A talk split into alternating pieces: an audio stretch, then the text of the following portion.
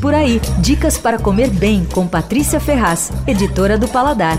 O Eto é o mais novo restaurante do grupo que tem o Trebiqueire. É um lugar super aconchegante, meio rústico, decorado com madeira, assim, lugar gostoso para inverno e realmente muito simpático. Tem um terraço e aí tem os aquecedores aí para esses dias que estão mais frios. Fica lá nos jardins. Para começar, eles têm uma seleção de queijos embutidos. Aí você pode ficar só nisso, tomando uma taça de vinho ou drinks que lá são bacanas, ou começar com esses e depois pedir prato. Também pode começar com frito misto de camarões e lula, que é ótimo. Aí eles têm um balcão ali com sotólios, né? Que são aquelas, aquelas conservas, uns antipastos clássicos feitos na casa. Aí tem escabeche de sardinha, lasca de bacalhau no azeite, pimentão recheado e tal. Bom, e aí depois as massas são as clássicas. Espaguete ao vongole, que eu achei bem gostoso, cachipepe, rigatone à bolonhesa, pasta de sarde. Aí tem uma, algumas carnes, tem um atum grelhado servido com legumes e um purê de batata, assim, muito gostoso também. Eto Quer dizer, é aquela medida na Itália que equivale a 100 gramas, sabe? E o nome é uma brincadeira com os embutidos servidos na casa vendidos em gramas. Mas é o seguinte, fica esperto, viu? Porque